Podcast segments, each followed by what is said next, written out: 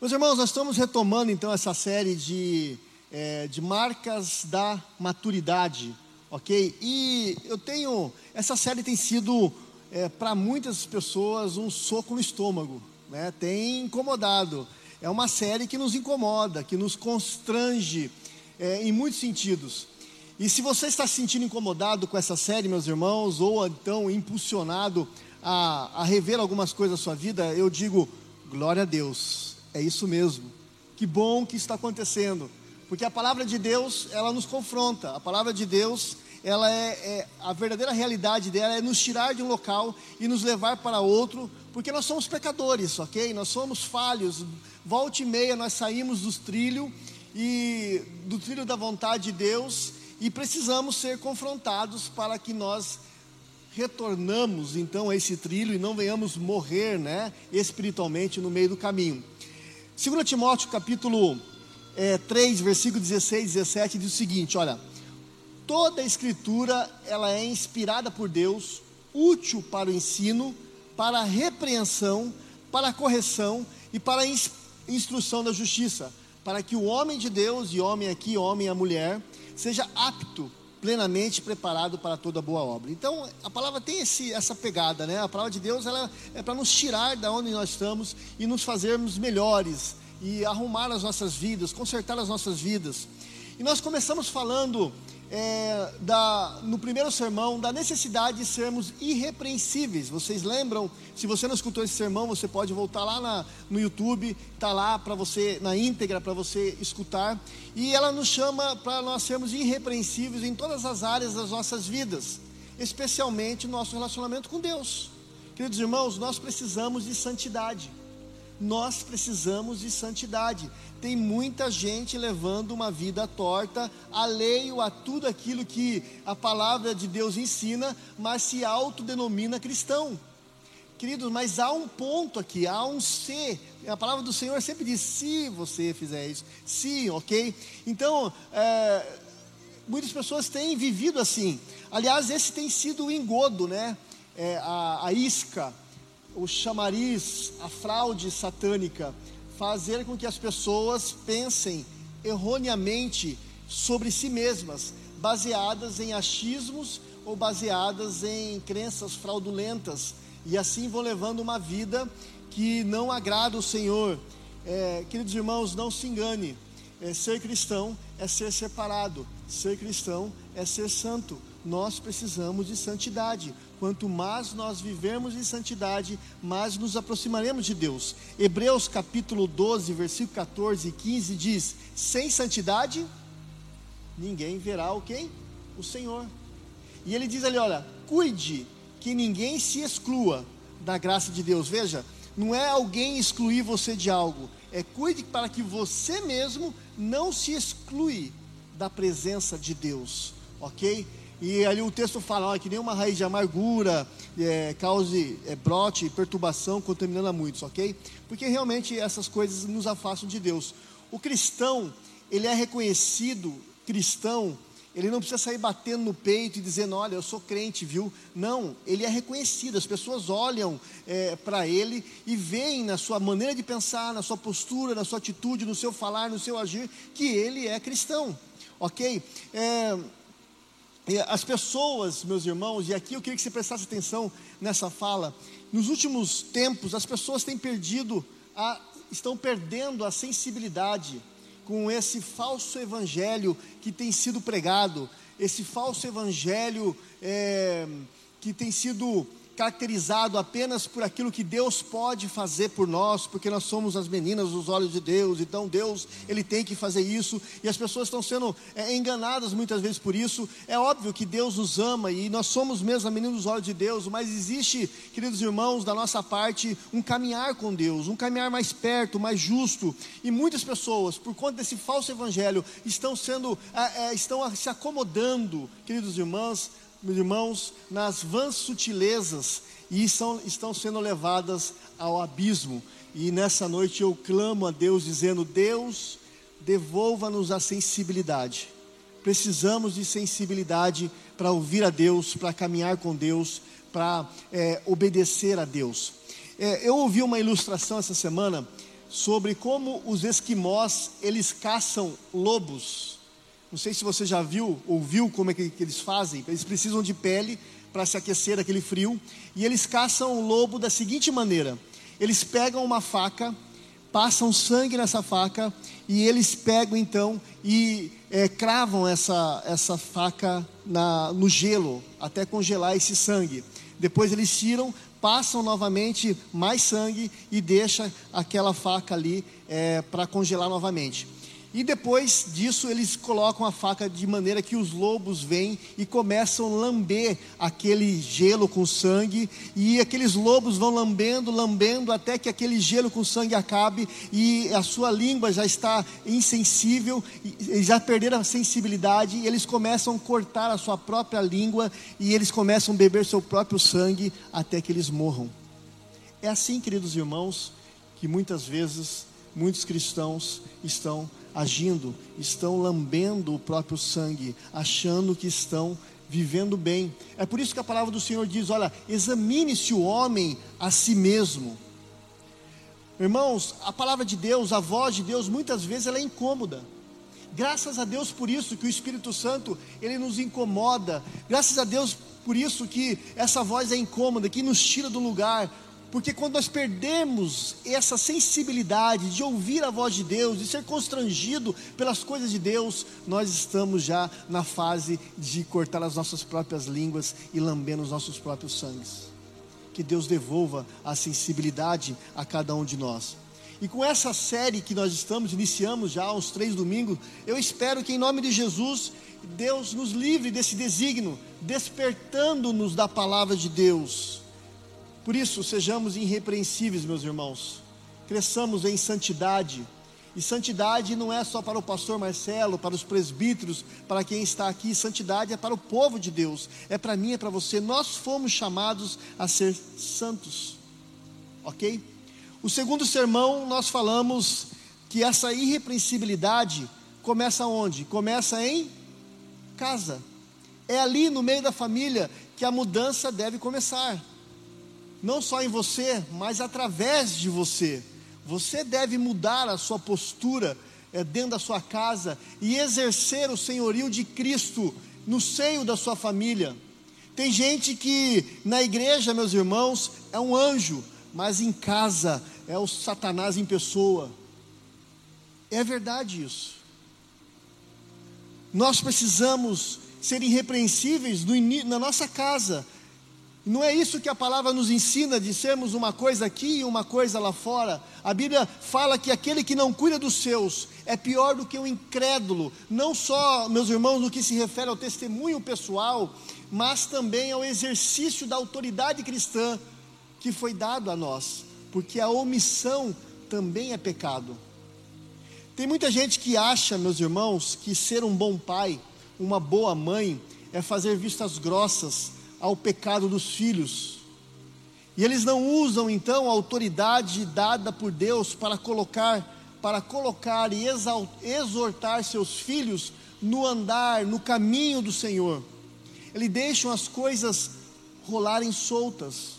Fazem por isso, muitas vezes, por uma suposta liberdade ou um suposto amor, mas na verdade, queridos irmãos, estão deixando seus filhos ao léu da sorte, no caminho da perversidade. Cuide dos seus filhos. A Bíblia conta a história de um pai, meus irmãos, que não exerceu autoridade sobre os seus filhos e viu os seus filhos morrerem, porque o próprio Senhor se colocou contra os filhos desse homem. Abra comigo, por gentileza, a sua Bíblia em 1 Samuel, meus irmãos, capítulo 2. Vamos ler alguns versículos, só para vocês entenderem. Depois você pode ler o contexto dessa história, lendo todo Samuel, capítulo 2. Versículo 12 diz que os filhos de Eli, Eli era um sacerdote, era o pastor de Israel. Os filhos de Eli, os filhos desse pastor, diz o texto, eram homens malignos e não se importavam com o Senhor. Veja, irmãos, filho de um pastor, ensinado, aprenderam na casa do Senhor. Esses meninos também eram sacerdotes, eles eram malignos e não se importavam com o Senhor. Versículo 17: diz o seguinte, versículo 17. Diz o seguinte: Era, pois, muito grave o pecado desses moços diante do Senhor, porque eles desprezavam a oferta do Senhor. Diz ao texto, se você for ver, que as pessoas levavam o sacrifício para a casa do Senhor, e eles, ao invés de queimar esses sacrifícios, eles separavam os melhores peças para ele, o mignon, ou, ou eles separavam lá a picanha para eles comerem e deixava os resíduos para a casa do Senhor. Além disso, meus irmãos, o texto diz que esses meninos, esses sacerdotes ali, filhos de Eli, eles dormiam com as mulheres na porta do templo. Versículo 22 a 26, acompanhem comigo, só para vocês lerem, verem esse texto. Eli já era muito velho e ouvia tudo que os seus filhos faziam, e todo Israel faziam a todo Israel, e de como se deitavam com mulheres que serviam à porta da tenda do encontro. Disse-lhes: Por que vocês fazem essas coisas? Pois de todo este povo ouço constantemente falar das coisas más que vocês fazem. Não, meus filhos, porque não é boa fama que esta que ouço. Vocês estão levando o povo do Senhor a transgredir. Se um homem pecar contra o seu próximo, Deus será árbitro, mas se ele pecar contra o Senhor, quem vai interceder por ele? Mas eles não ouviram a voz do seu pai, porque o Senhor queria matá-los. Versículo 29, meus irmãos, vamos continuar ali. Versículo 29 diz: Por que tratam com desprezo os meus sacrifícios, as minhas ofertas de cereais que ordenei que se fizessem na minha morada? Isso aqui é o Senhor falando. E você, por que honra os seus filhos mais do que a mim, para que você e eles engordem com os melhores partes de todas as ofertas do meu povo de Israel? Versículo 34.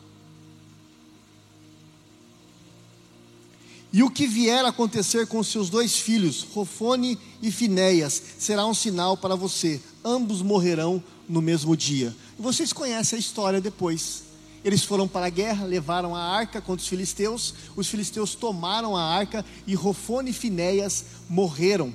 E quando vem alguém contar para o sacerdote Eli o que havia acontecido, ele falou: Vai bem os meus filhos, ó, seus filhos morreram. E a arca? A arca foi tomada. Elias caiu para trás, ele era muito gordo e quebrou o pescoço e morreu.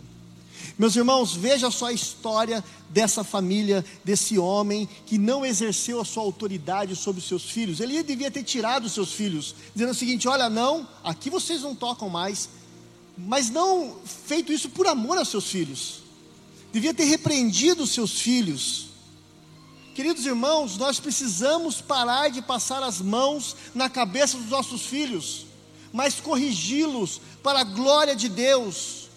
Choro, birras, manipulações, queridos irmãos, precisam ser cortados enquanto são crianças, porque depois que crescem as coisas ficam difíceis.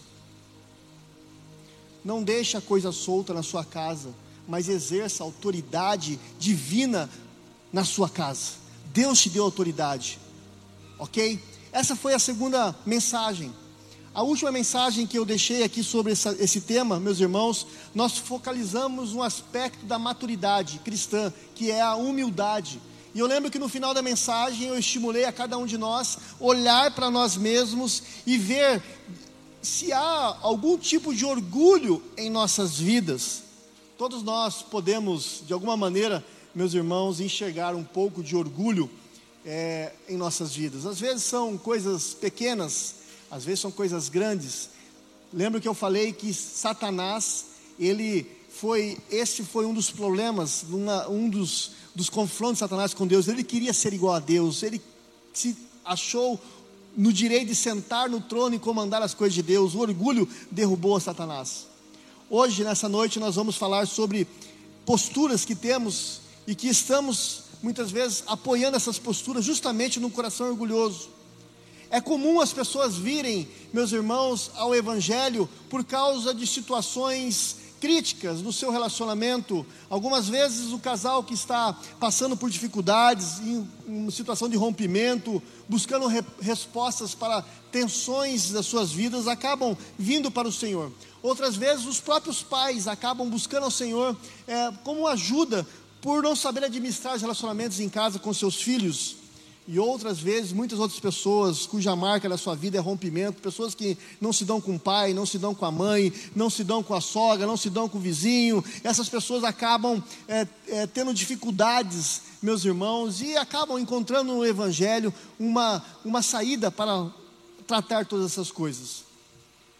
O fato é, meus irmãos, é que o Senhor espera de nós, Ele espera que nós sejamos pessoas que vivam em paz com todas as pessoas. A palavra de Deus diz, meus irmãos, lá em Romanos capítulo 12, versículo 8, diz: Olha, façam todo o possível para vocês viverem em paz com todos. E é incrível, meus irmãos, como muitos cristãos desobedecem ao Senhor nesse sentido. E conseguem, queridos irmãos, viver dentro da igreja, dentro da comunidade cristã, é, é, bem com os irmãos, mas impede guerra com, a, com os seus familiares, impede guerra com o seu chefe, impede guerra com outras pessoas, mas isso é pecado.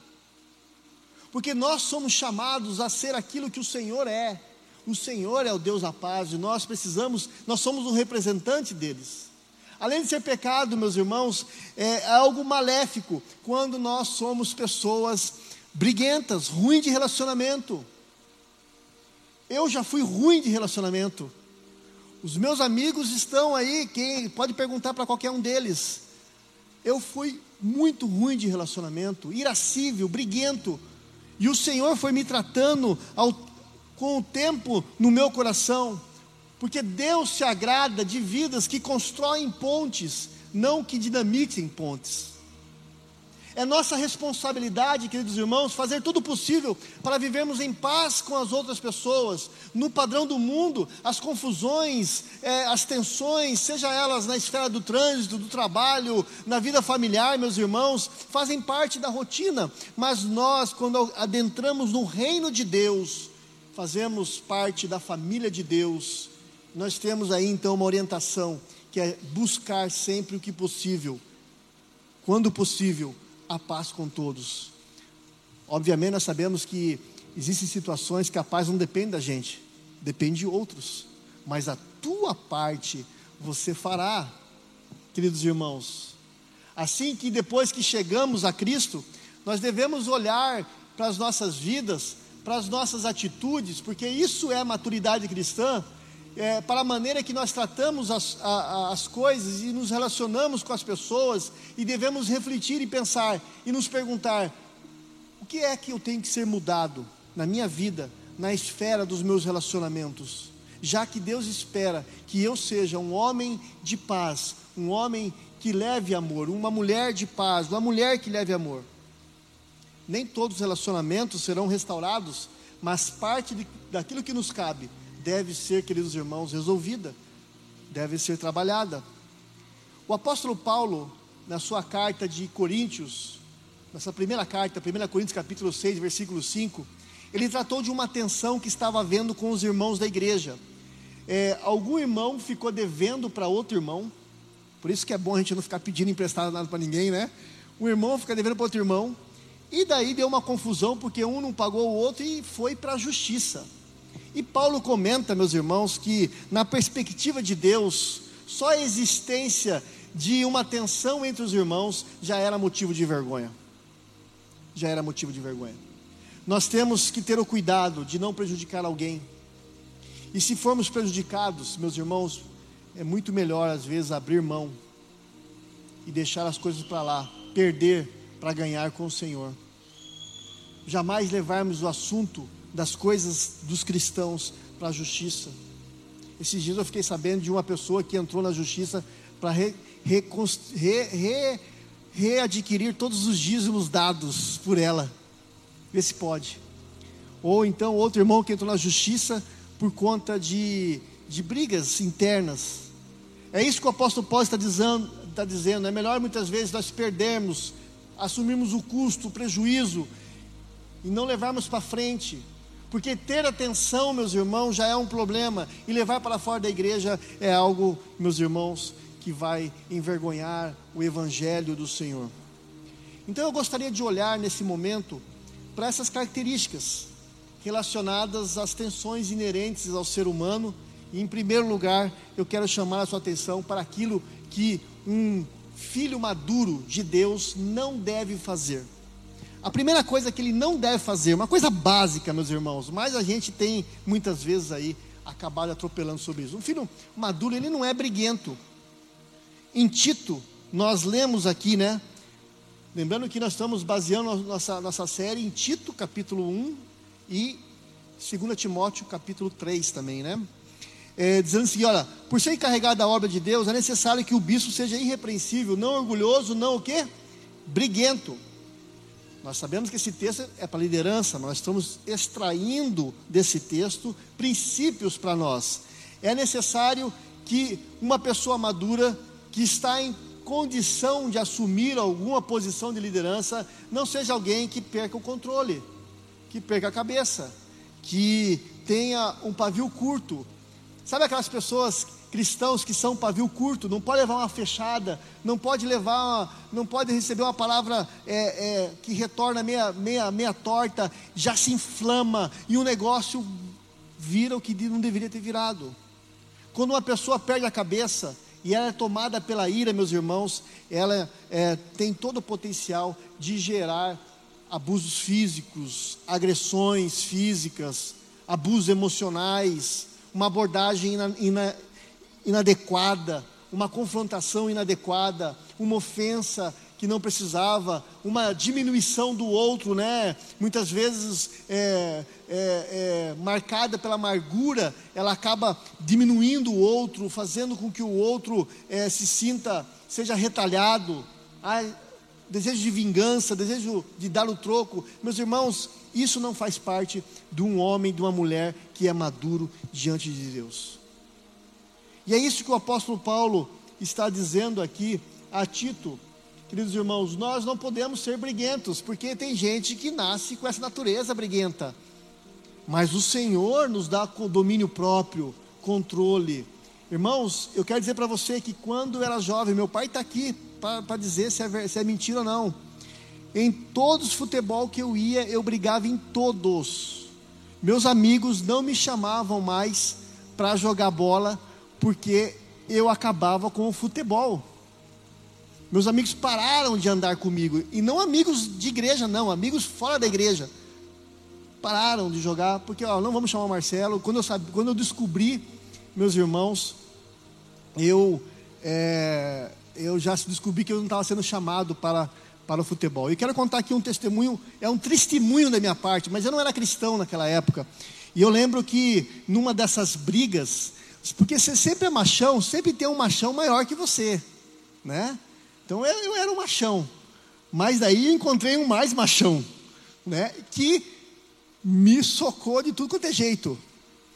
E eu falei, ah é? Voltei para casa, antes de acabar o futebol, peguei uma faquinha de pão, botei na cintura, e falei, vou lá matar o macarrão. O nome do cara é macarrão.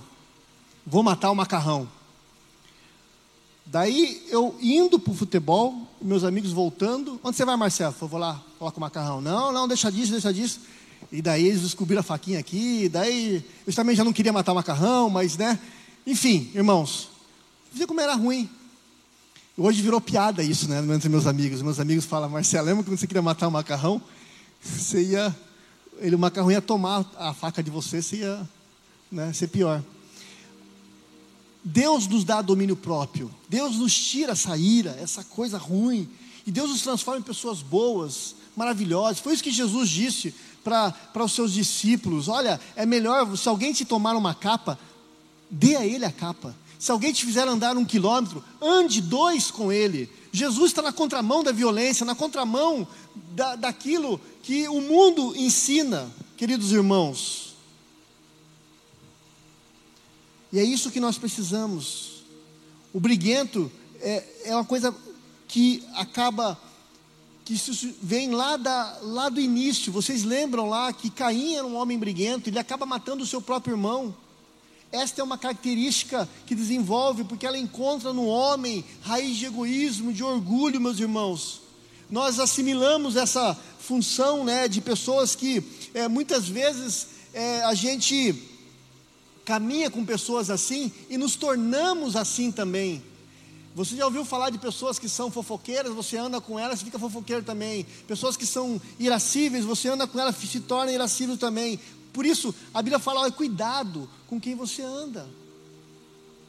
Essa frase popular, né, que diz: olha, diga com quem tu andas, que eu direi quem tu és, é, em muitos casos é verdadeira, meus irmãos. Nós precisamos tomar cuidado por ser influenciado com pessoas no nosso meio, com quem nós estamos andando.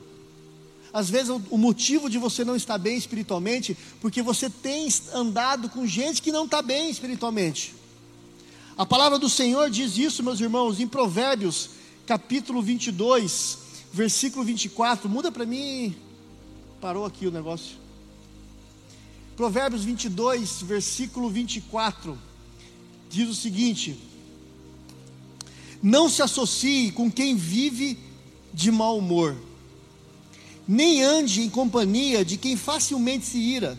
Do contrário, você receberá, você acabará imitando essa conduta e cairá em armadilha mortal. Olha só que a palavra do Senhor diz. Então você sabe aquele amigo teu que te chama para tomar umas cachaçinhas? Uma hora, isso vai ficar tão normal para você que você vai também vai ser algo. Sabe aquele irmão, aquele, aquela pessoa que é isso, que é aquilo? Cuidado, cuidado. Tome cuidado.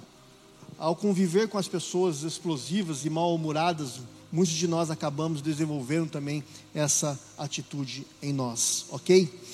Segunda coisa, meus irmãos, o filho, não, o filho maduro, ele não é briguento. O filho maduro, ele não é violento. O texto diz lá, ó, que o, apóstolo Paulo, além de dizer que o filho de Deus não é briguento, ele usa a segunda expressão, que diz que o filho de Deus não deve ser o quê? Violento. É, em, primeira, em Tito capítulo 1, 7 diz ali, ó, bem no finalzinho ali, olha, que ele não deve ser é, briguento, apegado ao vinho, não violento, né? Nós vivemos em uma sociedade violenta.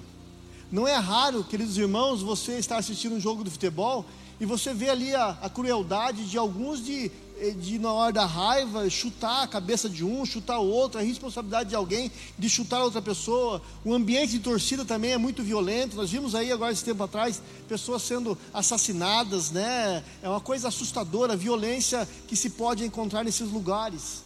Mas além disso, meus irmãos, pasmem, o lar é considerado também um lugar um segundo lugar muito violento, meus irmãos, na face da terra. Muitas pessoas acabam sofrendo violência dentro das suas casas, dentro dos seus lares. A violência acontece, meus irmãos, muitas vezes mais dentro de casa do que dentro do futebol. Sem falarmos no trânsito, quando você foi fechado, quando você é, quando alguém fez uma abordagem ameaçadora para você. Esse tempo atrás eu estava indo para casa da minha mãe e eu parei atrás de dois carros. Eu vi a pessoa do primeiro carro sair, abrir a porta, chutar o carro de trás, mas dar uma bicuda, arrancar o retrovisor inteiro e entrar no carro correndo e foi embora e o outro foi atrás. Eu não sei o que deu essa história, mas coisa boa não deu. O mundo, vivemos num mundo de violência, as pessoas estão cada vez mais estressadas, violentas. Agora estamos aí à porta, né, às portas de uma guerra é, que já está acontecendo, que é a personificação da violência. Na Bíblia nós vemos homens, encontramos homens violentos. há pouco mencionei aqui Caim, mas podíamos falar também dos filhos de Jacó, Simeão e Levi, que por conta de algo que fizeram a sua irmã, eles mataram todos os homens da cidade saíram administrando violência, vingança. Quando nós olhamos para a casa de Davi, olhamos para a vida de Davi, Davi foi proibido de construir o templo do Senhor, porque ele era homem de sangue, ele era um homem da guerra, violento, matou muitas pessoas. Essa truculência não pode fazer parte da nossa vida nessa sociedade. Quando nós chegamos em Deus, Ele quer que haja mudança, ele quer que haja transformação no coração do cristão, da cristã, da mulher cristã. No plano de Deus, o homem que alcançou a maturidade deve eliminar traços de caráter briguento, de caráter violento. Queridos irmãos, isso não é brincadeira, porque eu sei que muitas famílias cristãs sofrem com isso dentro de casa. Homem e mulher de Deus deve buscar a paz deve ser pessoas de paz. E olhando para essa passagem né, de 1 Timóteo capítulo 3 e Tito 1, eu quero refletir com você então é, palavras, é, vocês duas palavras que estão na contraposição justamente do briguento e do violento que espelha um homem e uma mulher maduro em Deus. A primeira coisa é que o filho maduro deve ser, ele deve ser amável. Coloca para mim, por gentileza. Deve ser amável. O texto diz aqui, ó, 1 Timóteo capítulo 10, versículo 2 e 3: É necessário, pois, que o bispo seja irrepreensível, não seja pegado ao vinho, nem violento, mas sim amável. É uma contraposição daquilo que havia falado, não violento. Em Tito, capítulo 3, versículo 2: Não difame ninguém, nem sejam altercadores, mas cordatos. A palavra cordato aqui, meus irmãos, traduzida, ela foi traduzida como amável, moderado, uma pessoa indulgente. A ideia dessa palavra, meus irmãos, é que devemos ter um espírito de tolerância. Quando o apóstolo, é, quando o diácono Estevão foi apedrejado, as pessoas estavam apedrejando ele, meus irmãos. Ele olhou para os céus e disse: Senhor, não coloque sobre eles essa culpa. Ah, dá uma pedrada em mim para ver. Não é assim que a gente fala? Ah, não vai, mas me deu uma pedrada, eu vou revidar. Mas não é isso que Deus espera da gente.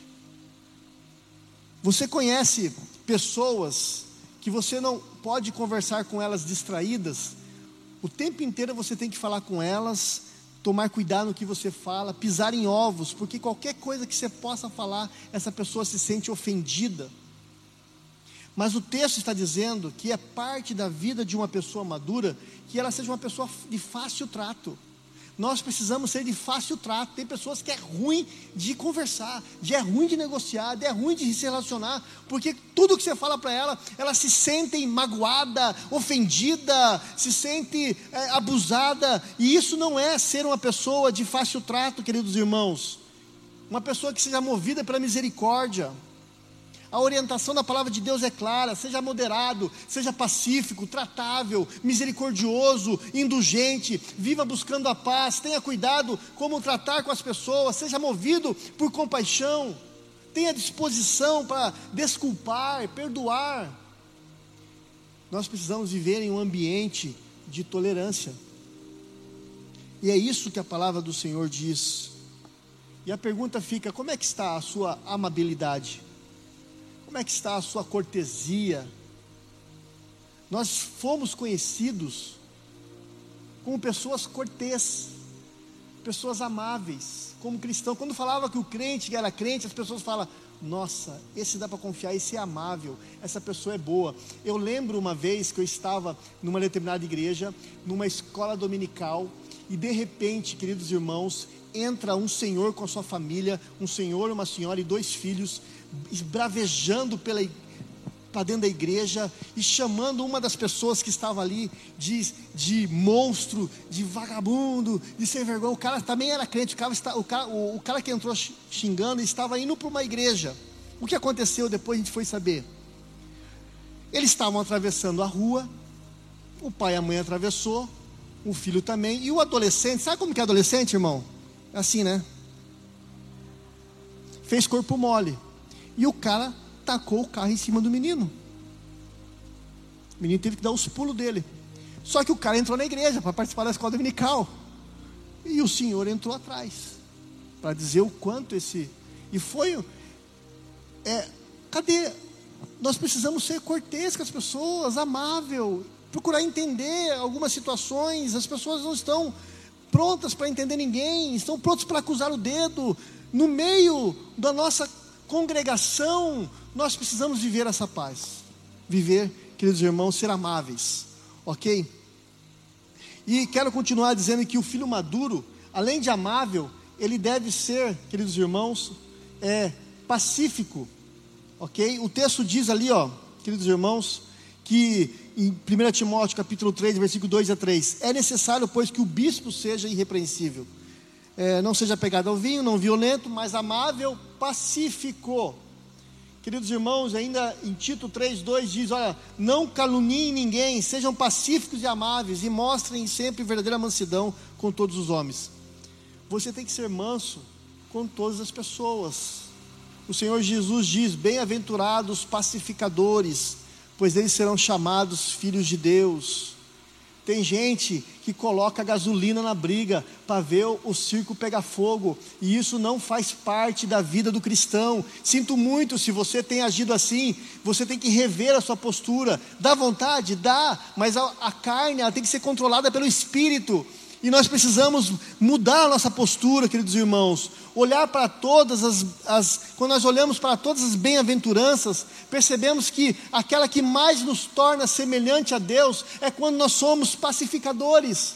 Quando nós conseguimos, com a graça de Deus, barrar, ah, parar uma briga, alguma situação que pode ah, ser grave. E dentro de casa é o primeiro e o melhor campo para se desenvolver isso. Ok? É aguentar às vezes um, um cutuco da tua esposa, um cutuco do teu esposo, é fazer vistas grossas, é, é promover a paz, por amor ao Senhor, você fala, ah, por amor ao Senhor eu vou deixar para lá. Porque é isso que nós precisamos vivenciar.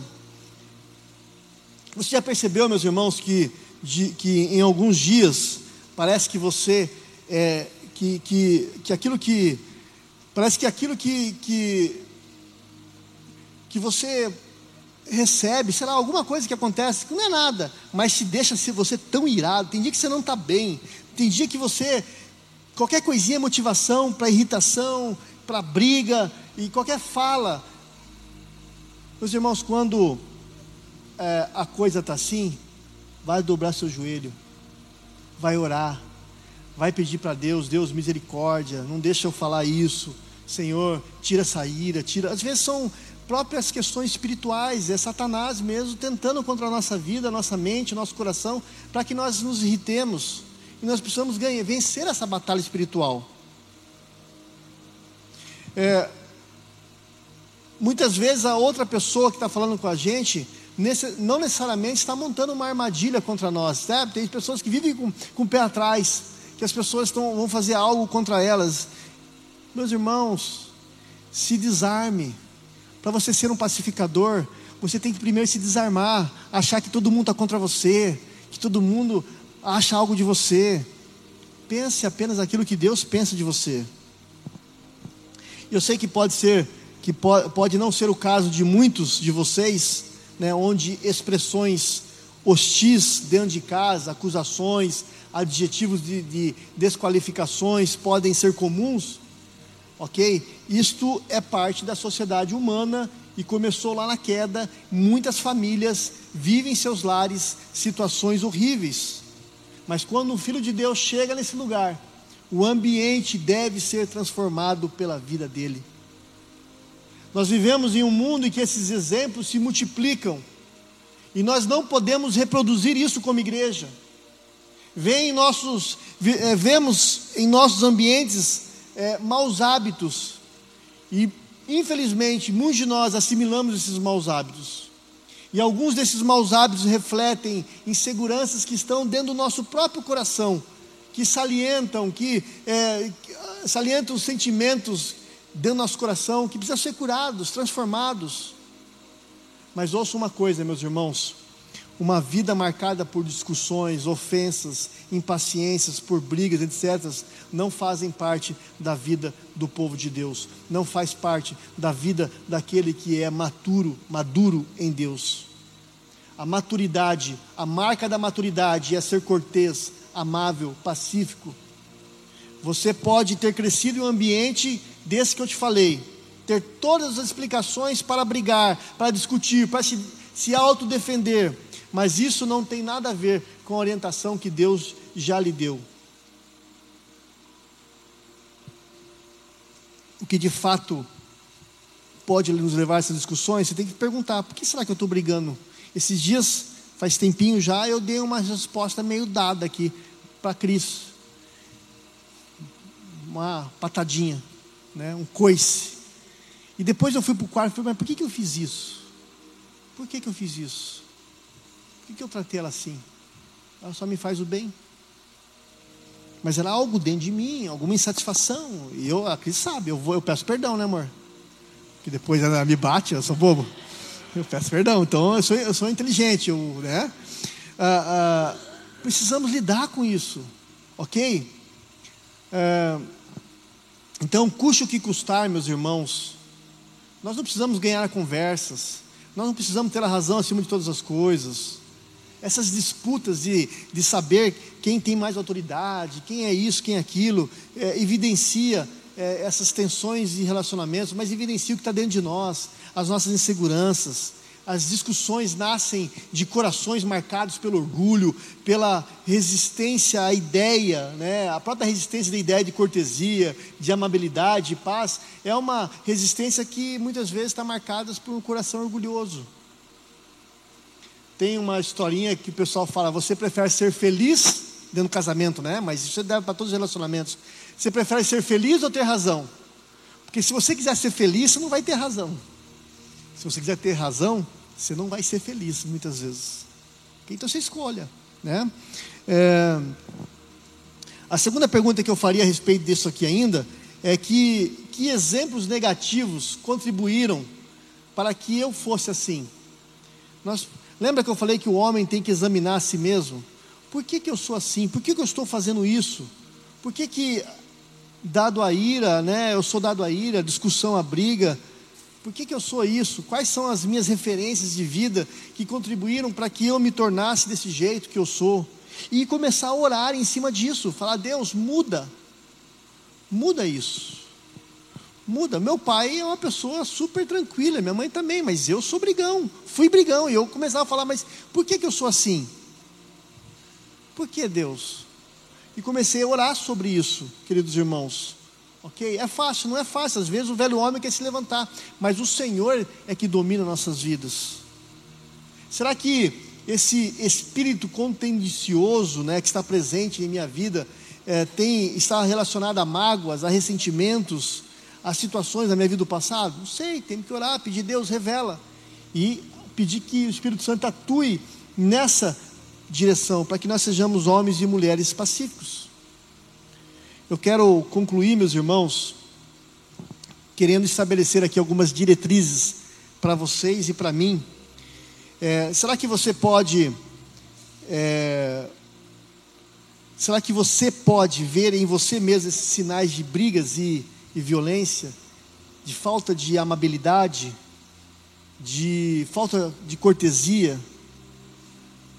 que você possa confessar isso a Deus. Esse é o primeiro, quando você se enxerga, essa é a primeira coisa que você pode fazer. Porque o plano de Deus, meus irmãos, é que você seja amável, cortês e pacífico, como Jesus foi. É, eu posso ter razão para ter uma postura má, mas nenhuma razão para violência, para, para ofensa. É, a, a razão que você pode ter para a sua postura má é o que o mundo diz que você pode, mas diante de Deus nós não temos nenhuma razão para isso. Eu queria orar com você. É, e eu quero pedir que você fechasse seus olhos agora e olhasse para a sua vida. E se você identificou alguma situação que você precisa resolver, se confessasse a Deus. Mas não chama isso de problema, não. Isso é pecado. Porque quando a gente chama de problema, a gente dá uma, um ar psicológico para isso, né? E não é, é pecado. Nós precisamos deixar de lado, nos arrependermos, mudar nossa postura, para que você cresça, para que você, a sociedade que está, que você vive na sociedade, cresça através de você, para que a sua casa cresça, para que o ambiente do seu trabalho cresça, para que o ciclo dos amigos e seus irmãos cresçam e vejam em você essa paz, o amor, esse traço do caráter de Deus, como filho de Deus, que as pessoas possam olhar para você e dizer: esse homem, essa mulher, realmente é um homem, uma mulher de Deus, uma pessoa cortês, uma pessoa é, que está sempre disposta a ajudar, a, a, e nunca está, é, nunca entende errado as palavras e se magoa, mas, mas sempre tenta olhar com um outro olhar. Confesse isso para Deus. Eu quero orar com você. Vou dar alguns minutinhos. E eu quero orar com você daí.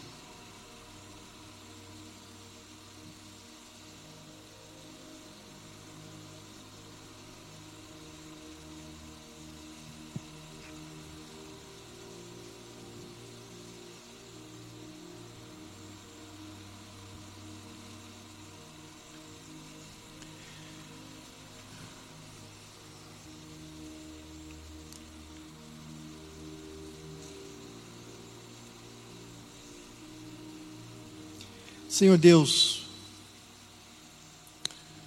hoje nós abrimos a tua palavra e agradecemos por isso. E percebemos, Deus, nessas palavras características, marcas que o Senhor quer ver em nós como filhos, que o Senhor quer ver em todos os teus filhos. Meu Deus, quando nós olhamos para isso, muitas, muitos de nós podemos perceber o quão distantes estamos é, por causa do nosso espírito contencioso, contencioso, pelo nosso, quanto muitas vezes somos, ó Pai, andamos longe dos seus caminhos por conta do orgulho, Deus, de queremos ser, sempre estar certo, receber, dar as melhores respostas, Deus tem misericórdia, Deus. Tem misericórdia quando nós estamos sempre prontos para discutir, para argumentar, para vencer. Quando o desejo do seu coração, Senhor, é a paz, é a cortesia, é a generosidade, é a tolerância, é a misericórdia para com as pessoas que nos cercam, para os nossos familiares. Senhor, tem misericórdia de nós, Deus. Olha para dentro de nós nessa noite, Deus, e ajuda-nos, ó Pai. Nós sabemos que o seu filho Jesus conseguiu, ele conseguiu reunir todas essas características nele, Senhor Deus. E entendemos que o seu Santo Espírito está pronto para agir e talhar também as nossas vidas, para que nós possamos nos parecer como ele, Senhor. Senhor, que nós venhamos nutrir nos nossos relacionamentos uma atitude desprovida de orgulho, desse orgulho maldito, Senhor Deus, que muitas vezes nos leva para longe do Senhor, Deus. Pai, nos ajuda a sermos melhores, ó Pai. Ajuda-nos a amadurecer, Senhor. Que as nossas ações, Deus, possam ser possam manifestar, Senhor Deus, um caráter amável, pacífico, cortês, Senhor Deus. Deus, eu, eu peço em particular pra, por aqueles irmãos que lutam mais duramente com essas características, que há anos lutam contra elas.